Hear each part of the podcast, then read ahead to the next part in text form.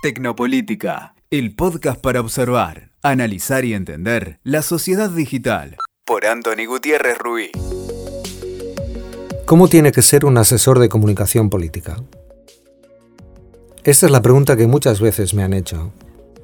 Y no pretendo sentar doctrina ni dogma, todo lo contrario. Pero sí quiero contaros cómo yo veo las cosas. Empiezo con una historia. Stevenson fue un político demócrata de los Estados Unidos.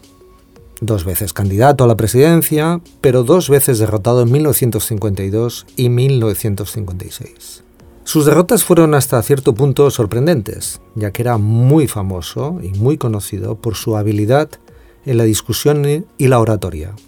En la última campaña, un seguidor se le acercó y le dijo entusiasta, Señor Stevenson, todas las personas inteligentes estamos con usted. Y él le respondió, muchas gracias, pero mi problema es que necesito una mayoría. La anécdota, creo, explica muy bien, a mi juicio, cuál debe ser el trabajo de un asesor o asesora de comunicación. Nuestro trabajo, mi trabajo, consiste en comprender bien a la sociedad a la que se quiere representar o dirigir el candidato o candidata, y trabajar la candidatura y su entorno con una estrategia orientada a identificarse con las personas, con sus problemas, con sus estados de ánimo. Y no se trata necesariamente de proyectar la imagen propia. Esta capacidad de interpretación, de representación, creo que solo es posible realizarla con éxito, con autonomía y distancia. Creo que los asesores de comunicación política debemos de marcar esa distancia con los candidatos, a los que no se les puede querer ni votar. La afinidad ideológica o la complicidad efectiva no ayudan a crear un marco de profesionalidad.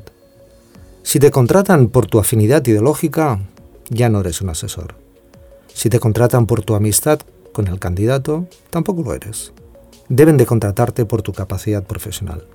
Para ello se necesita una distancia, no comportarte como un seguidor. No se trata de un fan, sino un asesor alguien a quien deben de contratar por su juicio, no por su prejuicio o su apriorismo ideológico personal.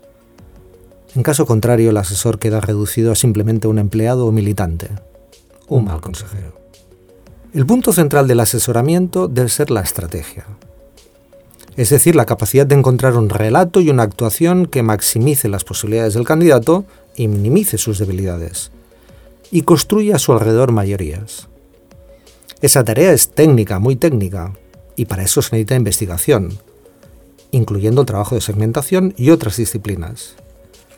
A mi entender hay que diseñar tantas campañas como públicos y segmentos a los que dirigirse. Hacer esto de manera coherente, pero personalizada, es una de las garantías del éxito. La política bien asesorada puede ser más útil y eficaz para los electores, para los ciudadanos.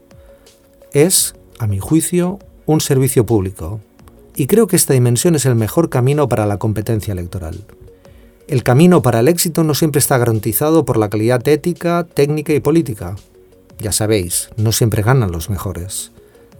Pero la política bien asesorada debe aspirar a la excelencia democrática y meritocrática. No siempre ganan los mejores, decía Stevenson, pero querer ser un buen servidor público es la mejor opción, siempre para obtener la confianza ciudadana.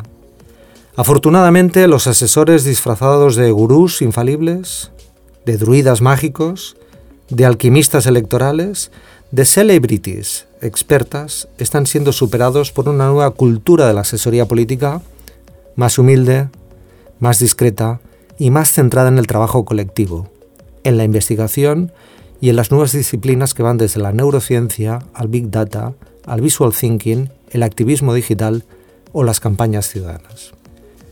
Si me preguntáis un decálogo para ser un buen asesor, os diré estos 10 puntos. Primero, distancia y autonomía. Segundo, capacidad de escucha. De escucha a la sociedad a la que tu candidato o candidata debe de dirigirse. Tercero, pensamiento estratégico. Sin estrategia no hay campaña. Cuarto, solvencia técnica. Hay que dominar muchas realidades técnicas diferentes. Quinto, una vocación multidisciplinar hacia actitudes y habilidades nuevas, innovación permanente. Sexto, creatividad. Séptimo, justificar siempre las decisiones. Los asesores no opinamos, aportamos datos, damos criterio. Octavo, humildad. No se puede asesorar desde la arrogancia. Noveno, interés por los clásicos. Sí, los clásicos. Si creéis ser modernos, leed a los clásicos. Y décimo, componente ético. Las campañas electorales son una competencia, pero la política sin ética no es democracia. La política asesorada creo que puede ser más responsable, con mayor capacidad de escucha. Asesorar es entender, es comprender. Es la enorme distancia que hay entre ver y mirar, entre oír y escuchar. Nos vemos muy pronto. Nos escuchamos antes. Escuchaste Tecnopolítica por Anthony Gutiérrez Ruiz. WeToker. Sumamos las partes.